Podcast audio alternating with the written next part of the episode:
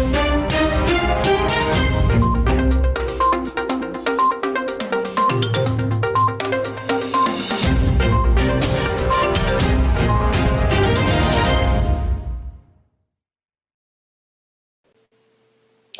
Mesdames, Messieurs, bonsoir et bienvenue à l'actu du mercredi 25 mars. Donc aujourd'hui, quelques manchettes. Ben, tout d'abord, les travailleurs de Résolu qui euh, vont poursuivre le travail dans la région.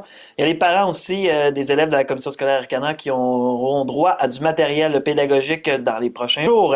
Et on revient bien évidemment sur les développements de la journée en lien avec le COVID-19. Donc, bienvenue à cette autre actu spéciale en direct pour euh, suivre cette, cette crise de la COVID-19. Euh, tout d'abord, ben, on a appris aujourd'hui que la forestière Produits forestiers résolus, euh, qui, par voie de communiqué, qui a affirmé qu'elle ne mettra pas sur pause ses activités économiques puisque les produits de papier, de pâte, de papier tissu et de bois ont été considérés essentiels euh, par les autorités, les autorités gouvernementales, comme nous l'explique là-dessus le directeur des affaires publiques chez Produits forestiers résolus, Carl Blackburn. Alors, à partir du moment où le gouvernement du Québec aura connu d'une part l'industrie forestière comme étant une industrie essentielle, nos équipes de direction et de production ont évalué de quelle façon pouvait-on arriver à respecter d'une part les exigences gouvernementales de réduire au minimum la production, tout en maintenant un certain degré d'activité économique pour euh, la production de produits qui entrent dans la chaîne d'approvisionnement des services essentiels.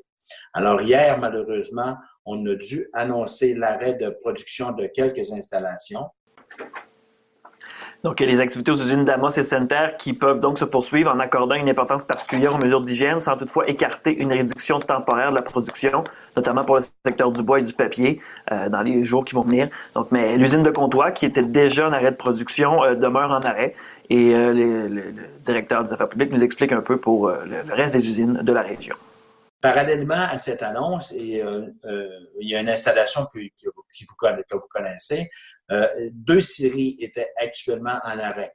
Celle de Saint-Thomas au Lac-Saint-Jean et celle de Comtois dans le nord du Québec, qui sont maintenues en arrêt de production. Donc, pour les installations qui sont en opération actuellement dans la région de l'Abitibi, il n'y a pas d'arrêt de production de prévu à ce moment-ci.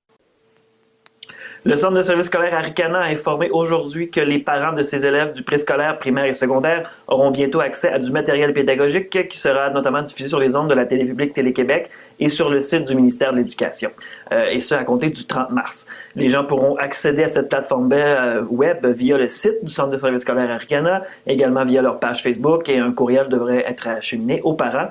Euh, pour les familles n'ayant pas accès à Internet, la CSH travaille à mettre en place un service pour avoir accès du matériel pédagogique. On peut d'ailleurs entendre là-dessus un peu plus d'explications de la part du directeur général, M. Yannick Roy. Des propositions, des activités optionnelles aux parents ou aux enfants qui voudraient faire des jeux éducatifs. On les rendrait accessibles via notre site Web. Euh, je pense que dans le contexte qu'on vit présentement, la situation est déjà assez euh, difficile pour certaines familles. Euh, on ne voudrait pas rajouter un stress additionnel non plus. Euh, Ce n'est pas l'objectif. L'objectif, c'est vraiment d'offrir éventuellement des situations, des activités éducatives sur une base volontaire que les parents voudraient faire. Puis on veut faire attention aussi parce que euh, présentement, on est limité dans la desserte, par exemple, du service. Il n'y a pas toutes les familles qui ont accès à, du, à de l'Internet de haute vitesse. donc, on ne veut pas créer non plus des écarts. C'est vraiment c'est comme une offre qu'on veut offrir, puis que le ministère veut offrir euh, pour aider. Mhm. Euh, c'est sûr que toute la passation de nos élèves de la cinquième secondaire au cégep, euh, il y a quand même un enjeu qui est, important à, ce niveau-là.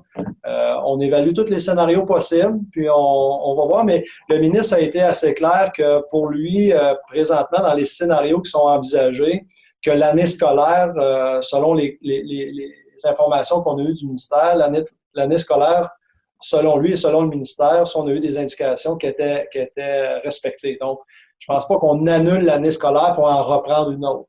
Donc, euh, ça sera plus par la passation de dire ben, comment on va faire le passage d'une année à l'autre.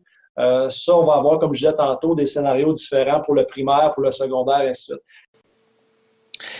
Et évidemment, aujourd'hui, encore une fois, il y a plusieurs euh, points de presse qui ont eu lieu pour faire le point sur la situation. Et on rejoint là-dessus François Ranger, qui est toujours en direct de sa quarantaine. Ça, il te reste combien de jours, là, François? Bien, en fait, euh, la quarantaine va se terminer la semaine prochaine, mardi. Et là, ce qu'il faut savoir, c'est que ce n'est plus une quarantaine volontaire, mais que c'est devenu une quarantaine obligatoire au Canada dans les dernières heures. On pourra y revenir un petit peu plus loin euh, tantôt dans, dans le bilan de ce qui s'est passé aujourd'hui. On va commencer au niveau euh, régional. Donc, le bilan qui fait maintenant état de six cas confirmés en Abitibi-Témiscamingue. Aucun de ces cas n'est hospitalisé, donc c'est la bonne nouvelle. Tous de retour de voyage selon le Centre de santé et de services sociaux d'Abitibi-Témiscamingue. Il n'y aurait pas eu de transmission communautaire pour le moment en Abitibi-Témiscamingue. On nous disait qu'il y avait à peu près 350 tests qui avaient été effectués. Difficile de savoir cependant aujourd'hui euh, combien de tests euh, sont revenus, combien sont toujours en attente. On semble avoir un peu perdu le décompte de ce côté-là, euh, étant donné que les tests se sont ramassés à d'autres laboratoires, ça s'est promené un petit peu de ce côté-là.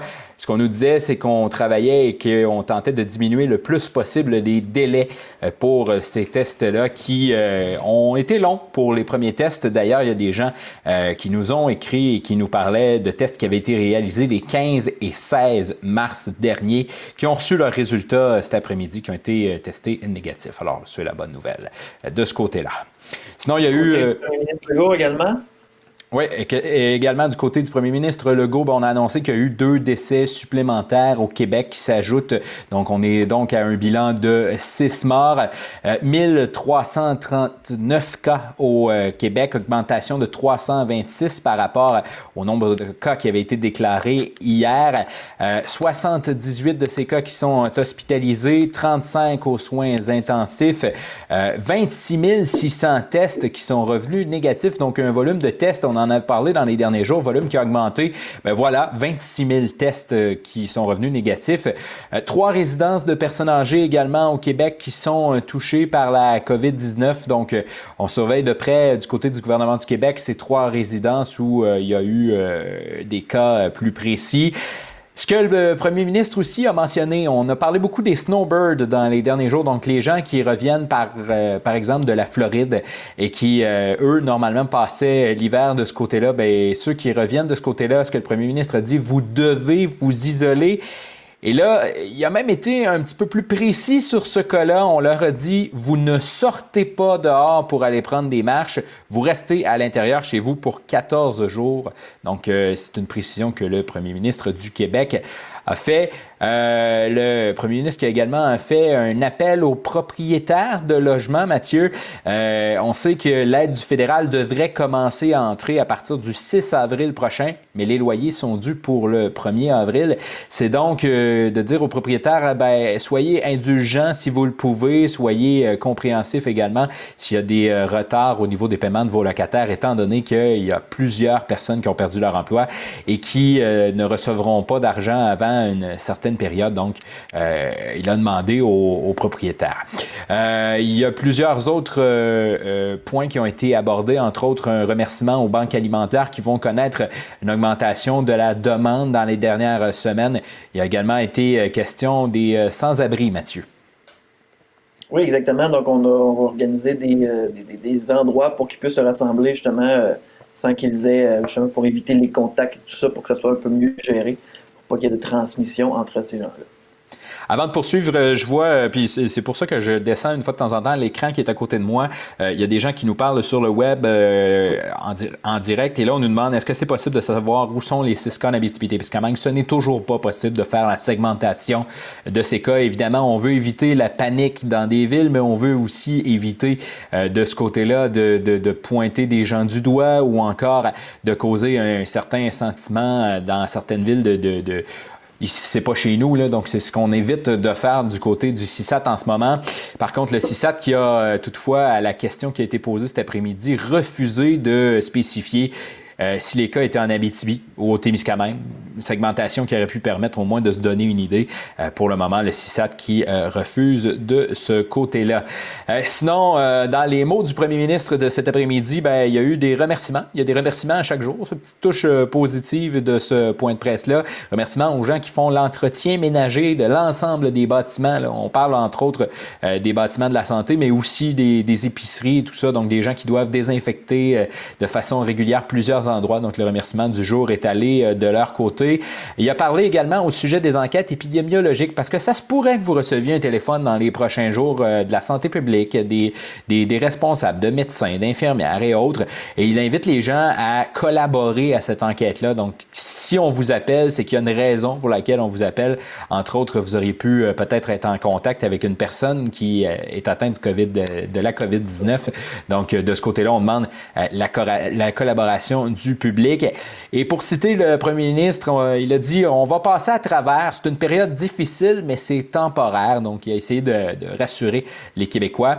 Et euh, lorsque la question a été posée au docteur Arruda euh, au sujet de la transmission communautaire, c'est effectivement débuté au Québec. Il fallait s'y attendre. Donc, il a euh, affirmé qu'il y avait des cas de transmission communautaire.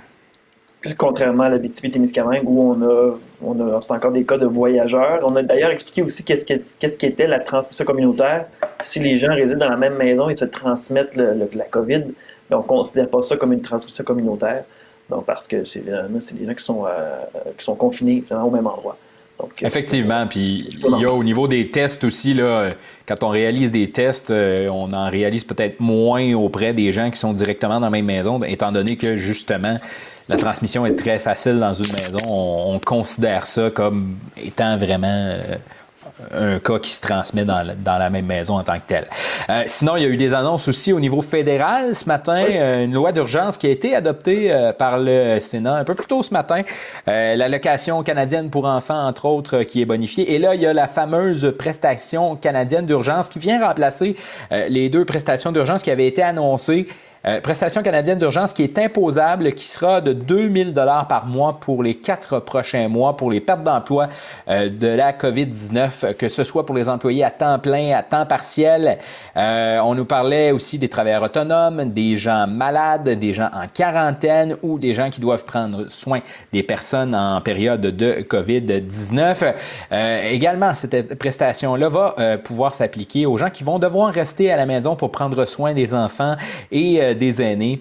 Euh, il y aura un portail euh, qui est à venir. J'ai vu dans les dernières minutes d'ailleurs du côté de, Service Canada que ça travaillait fort à, mettre ça en place avec les outils qui sont déjà en place, entre autres les, portails web de, ces organisations-là. On voyait que, les messages sont déjà écrits, ça s'en vient, ça s'en vient en avril.